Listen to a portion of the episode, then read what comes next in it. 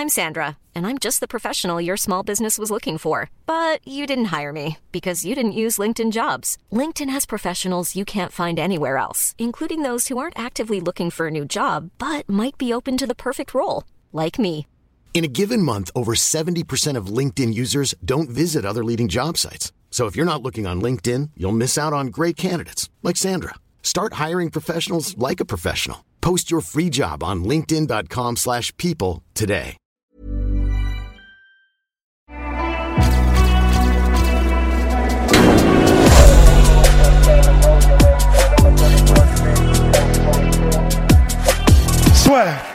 C'est parti. Bien, bonjour Et- à toutes et à tous, bienvenue dans le podcast La Sueur, enfin podcast La Sueur Actu en sueur. Donc on revient avec Lil Rusty Business qui là, qui là va s'attaquer très bientôt à un sacré business. On n'en dit pas plus, on ne veut pas se jinxer. Mais bon, mon Ouais. cher... Mon cher Russ, wow, wow, le son est peut-être un petit peu trop fort, voilà.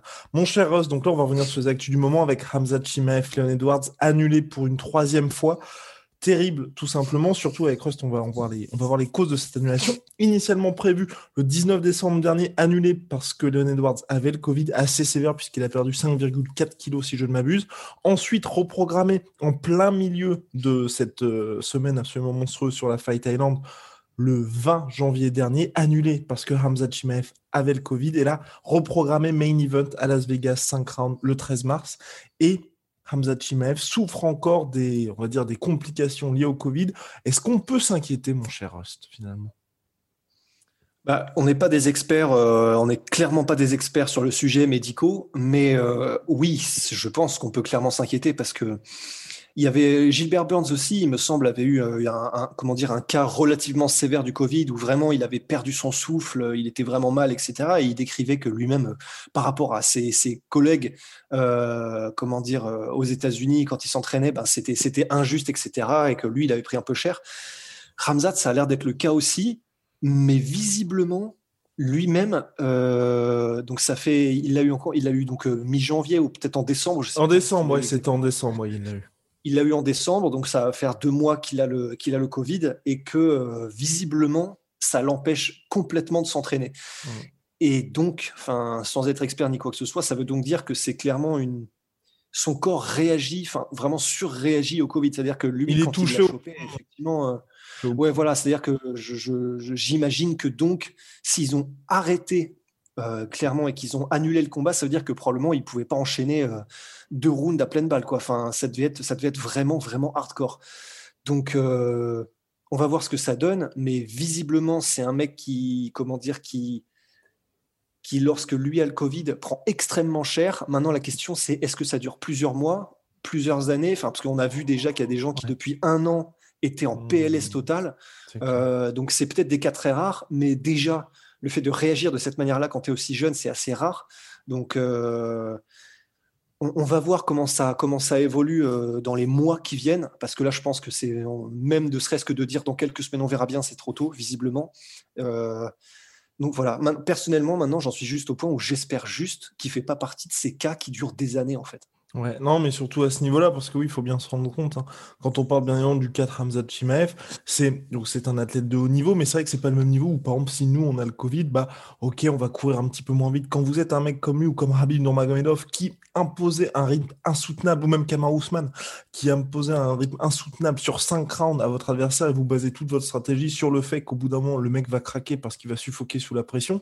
Si vous ne pouvez tenir cette pression-là que sur un round et que le mec est toujours là au bout d'un round, ça devient très très compliqué pour vous. Donc c'est vrai que pour Hamzat, là, Bah ouais. si il venait à ne pas récupérer tout simplement très rapidement, ça pourrait être compliqué.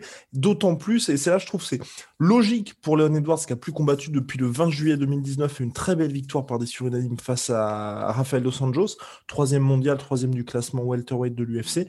Dana White a dit bah on va avancer, on abandonne ce combat-là et pour euh, Leon Edwards, on va essayer de lui trouver un combat, combat on avance. Stephen Wonderboy Thompson a fait acte de candidature. Moi, personnellement, ça m'irait bien, tu vois, comme combat, tu vois, s'ils arrivent à faire ça pour le 13 mars. Mais c'est vrai que c'est dommage. C'est dommage parce que pour Hamzat, bah, je peux dire que c'est une fin de hype, mais déjà là, on espère vraiment qu'il va réussir à, à récupérer toutes ses capacités. Mais surtout, tu vois, de. Bah, voilà, il y avait ces trois combats en. En 2019, possiblement un quatrième avec Leon Edwards, c'était vraiment sur une solide lancée vers un title fight en 2021. Nous aussi, on en parlait. Là, quand même, ça va être très compliqué pour lui parce que la catégorie avance, une catégorie welterweight ou mine de rien, c'est assez compliqué parce que tu as les, on va dire, tu as, les bons et directement, tu as un gap avec les Covington, les Masvidal, Burns, je mets encore pas à ce niveau-là, les Ousmane, où c'est inatteignable dans le sens où tu as trois vrais, vrais grosses superstars. Et avec ce combat-là, euh, Hamzat avait cette, possibilité de directement entrer dans le bain et d'être parmi les quatre prétendants au titre solide, à dire bah, je, peux, un, prétendre au titre, et puis deux, mine de rien, être main event d'un pay-per-view, parce que c'est vrai que même hors titre, là par exemple le combat Masvidal-Covington, il sera main ou co-main d'un pay-per-view. Donc pour lui, c'est très compliqué parce que je pense que quand il reviendra, il va être obligé de, tu vois, de prendre un, il est 15e actuellement, c'est de prendre un mec du top 10. Donc c'est c'est dommage, je trouve, parce qu'on a, il y avait vraiment possibilité d'avoir un truc historique, quoi. Ouais, c'est ça. Là, clairement, euh, voilà, il faut tourner la page de ce qui aurait pu être un run absolument historique. Maintenant, c'est clair parce que quand il reviendra, euh, il y aura eu tellement de tribulations que de toute façon, l'UFC, effectivement, je pense, hein, je suis d'accord, sera plutôt en mode, bah voilà, on lui donne le, le 12e, le 10e mondial, un truc comme ça. Et du coup, ben voilà, il n'y aura pas ce côté Cody Garbrandt, euh, ce qu'il a fait en un an, il n'y aura pas. Donc c'est clair que. Parce que quand on y pense en soi, ce que Cyril a fait, où l'UFC dit bon bah ok, t'as pas de combat en un an, t'as eu que des annulations, on te file le septième mondial pour un gars qui est, enfin, qui vient à peine d'arriver dans le top 15, c'est dingue. Mais la Hamzat, le gars arrive à l'UFC en juillet, il tape trois gars qui sont même hors du top 30 et directement t'as le troisième. Enfin, c'est. c'est non, c'était du jamais vu quasiment. C'était du jamais vu. Mais donc, euh, on va passer à côté de ça. Maintenant, faut en faire notre deuil parce ah bah que effectivement. Merci. Bah oui, mais, mais putain, le Covid quand même. Covid nous a empêché d'avoir Khabib, Tony Ferguson dans leur prime et maintenant d'avoir euh, l'histoire Ramzat Chimaev quand même.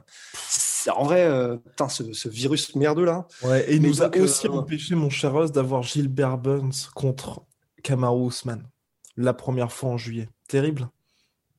Non, pour le coup, là, on a eu de la chance parce qu'honnêtement, on a préféré avoir Masvidal contre Camaro.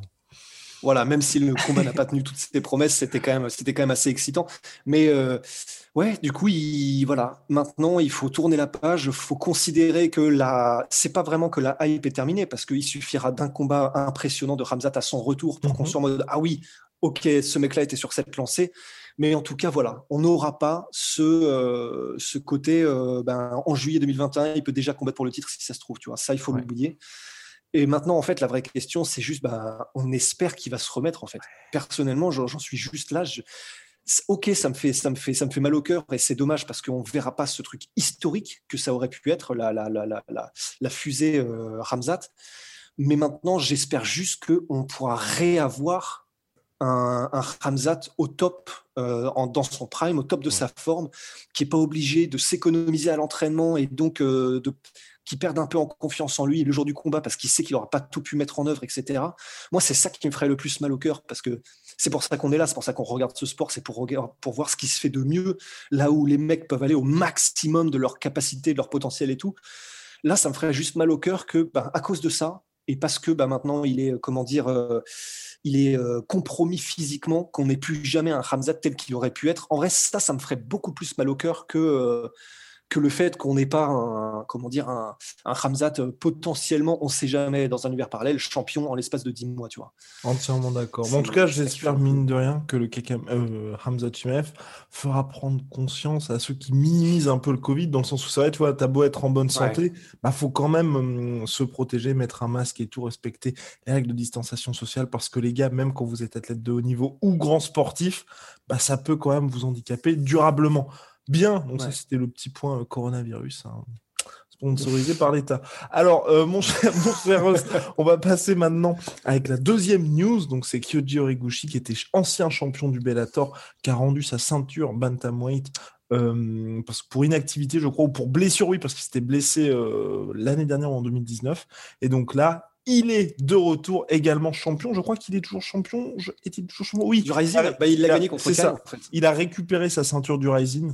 Donc, euh, donc voilà, et qu'il avait justement aussi Durand pour inactivité parce qu'il s'était blessé au genou. Donc là, que Gauchi, Scott Coker, le président du Bellator, l'a annoncé.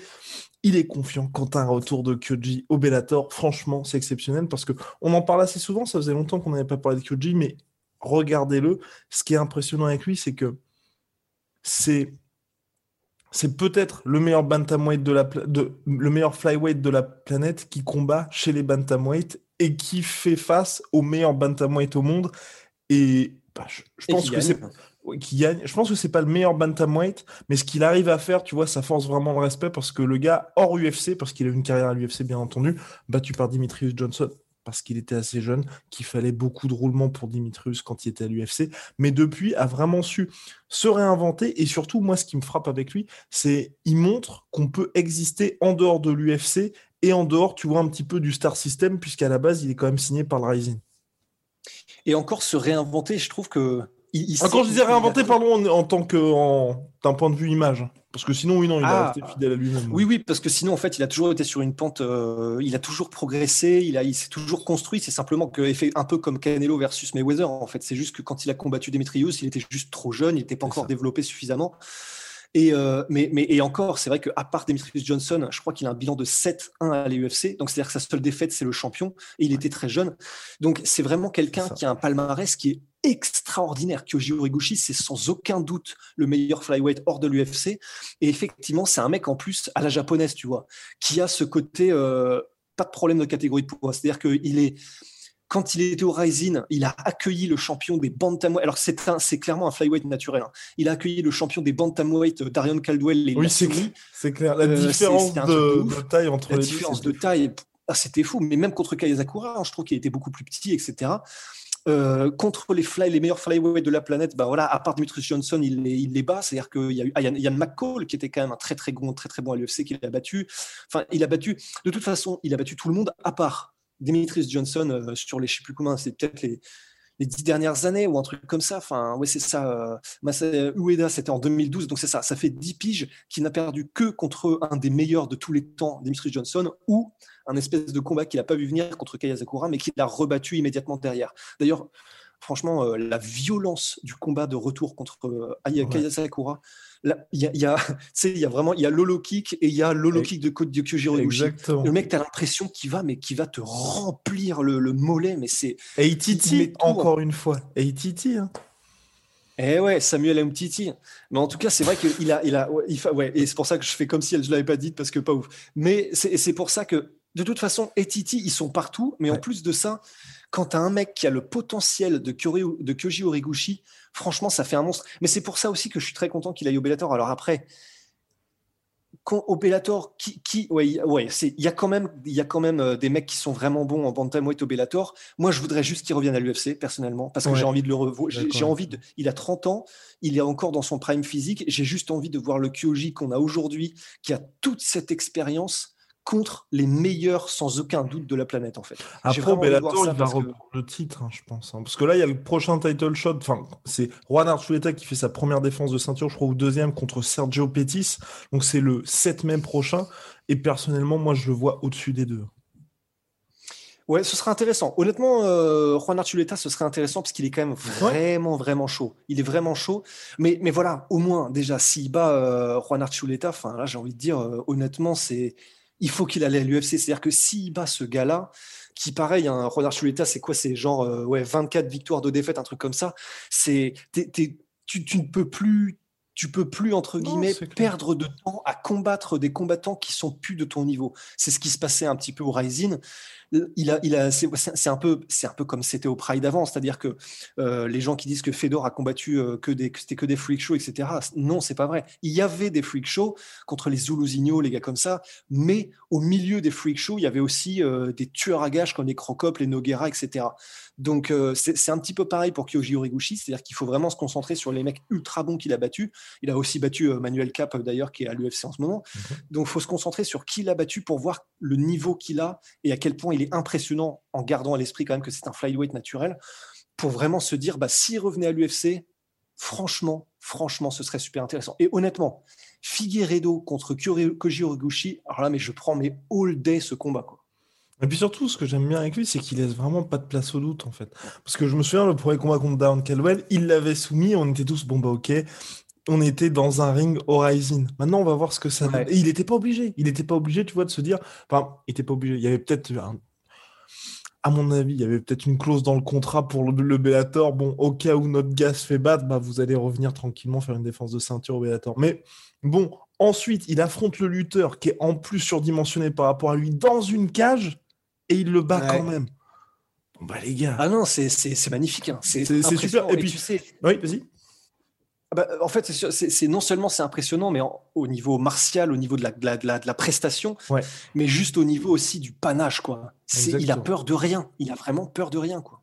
Et, euh, c'est ce qu'on et pour terminer sur Kyoji Horiguchi, alors c'est vrai que la tentation UFC serait superbe, mais on en avait parlé déjà lors de sa signature au Rising. Ce qui est intéressant aussi pour lui, c'est que mine de rien, en étant Rising, certes pour nous, pour, puis pour vous, euh, spectateurs, on le voit beaucoup moins en avant, mais par contre, il est traité comme un roi dans l'organisation. Je crois qu'il est eh toujours sponsorisé par Reebok.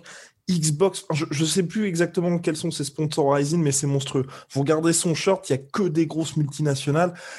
Voilà, et puis des main events, il remplit la Super Saitama Arena. Bref, c'est monstrueux.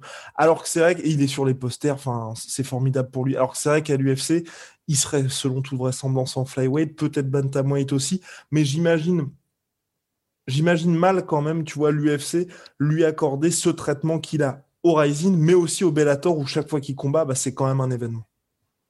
Ben non, c'est clair, c'est sûr. Ça, fait vraiment partie de ces gars qui, c'est vrai, à part pour le challenge euh, purement martial, euh, n'a pas forcément d'intérêt. Parce que c'est clair que même au niveau de la paye, hein, on va pas se le cacher, il y a très peu de chances que l'UFC arrive à matcher avec ce qu'il arrive à dégager euh, avec le Rising et les sponsors. C'est, je, voilà, je, je, me lance, hein, mais personnellement, je pense que c'est même impossible. Que s'il vient à l'UFC, ce sera donc uniquement et purement que pour se prouver que.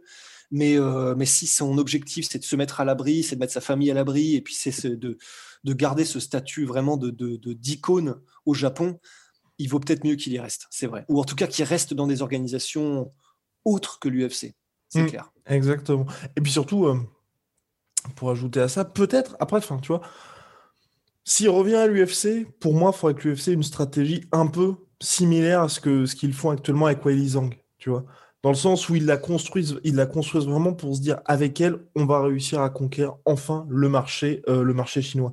Et là, de se dire bon bah ok, il y a eu le Pride. De temps en temps, ils sont venus au Japon ces derniers temps, mais tu vois, il n'y avait jamais une vraie volonté de la part de l'UFC de se dire bah allez, maintenant on va vraiment s'implanter là-dessus et euh, détruire la concurrence présente. Et là, tu vois, Isin Kojo Rigoshi, ils font ok, quasiment tous ces combats hors énorme pay-per-view comme ce qu'ils ont fait avec Weili Zhang on les fait au Japon pour lui, on les fait dans cette arène-là, on sait que le mec remplit des trucs et on fait soit des pay-per-view numérotés, soit des énormes fight night où il défend sa ceinture. Et là, pour lui, ça aura effectivement beaucoup de sens. Mais si c'est pour se dire, ok, il s'entraîne à ITT, il est déjà aux États-Unis, on en fait un combattant parmi tant d'autres. Même d'un point de vue hype, tu vois, même d'un point de vue hype, moi je serais beaucoup plus triste. Alors que s'ils font, tu vois, même, même ce qu'ils avaient fait, ce que l'UFC avait fait avec Danuker, quand il y avait eu Danuker Paul Felder, avec l'événement en Nouvelle-Zélande, c'était pour Danuker, c'était pour le hype, pour dire, ok, on a un nouveau contender crédible en lightweight. Et voilà, ok, le gars à cette époque-là, je crois qu'il était septième, mais tout le monde était trop content. Et c'était beaucoup plus intéressant que de faire Danuker Paul Felder au fin fond du Kansas ou je sais pas trop où, du coup, le truc ça un peu inaperçu. Non, non, c'est clair. Et puis, et puis c'est vrai que, alors là, c'est très subjectif euh, comme opinion, mais je trouve que la manière dont l'image de Kyoji est traitée euh, dans, les, dans les organisations dans lesquelles il est, c'est-à-dire le Bellator et surtout le Rising, c'est l'UFC, c'est la machine de guerre qu'on connaît, c'est les meilleurs au monde, mais il y a ce petit côté euh, impersonnel, il y a ce petit côté très neutre parce que bah, voilà, ce sont c'est c'est comme ESPN, c'est comme la NFL. Enfin voilà, il faut que tout soit carré, que tout soit lisse. Et je trouve que avec le Rising, il a vraiment, il a une image qui est beaucoup plus, euh, il a une proximité, une image qui est beaucoup plus colorée, qui est beaucoup plus euh, intéressante. Il se permet de faire plein de trucs avec les posters, avec les documentaires, avec son image, etc., qui lui correspondent mieux, je trouve, que s'il était à l'UFC. Aussi de ce point de vue-là. Bien voilà mon cher Ross, je pense que nous sommes complets sur la question que je Rigoshi. Je vous souhaite donc euh, un très bon vendredi. Big shout out bah, de même. Merci beaucoup. Big shout out à My Sweet Protein. Moins 45% sur tout My Protein avec le code la sueur. Moins 10% sur tout Venom avec le code la sueur. On se retrouve très très vite pour de nouvelles aventures.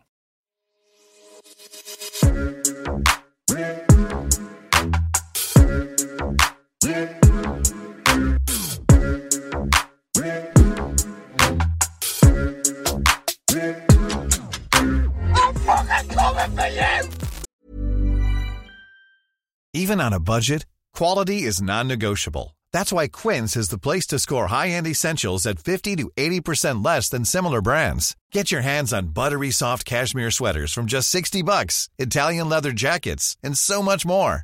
And the best part about Quince, they exclusively partner with factories committed to safe, ethical, and responsible manufacturing. Elevate your style without the elevated price tag with Quince. Go to quince.com slash upgrade for free shipping and 365-day returns. Et voilà, c'est la fin de votre épisode du podcast La Sœur. Si ça vous a plu, n'hésitez pas à nous mettre les 5 étoiles sur Apple Podcast ou sur Spotify. Vous pouvez aussi nous laisser un petit commentaire, ça nous aidera beaucoup. Et si vous voulez aller plus loin avec nous, vous tapez La Sueur sur toutes les plateformes ou sur les réseaux sociaux, vous nous trouverez. Et là, vous nous écoutez très certainement en audio. On est aussi en vidéo sur YouTube, mais également sur Snapchat. Là encore, vous tapez la et on sera là. Merci de votre fidélité et à très vite pour de nouvelles aventures.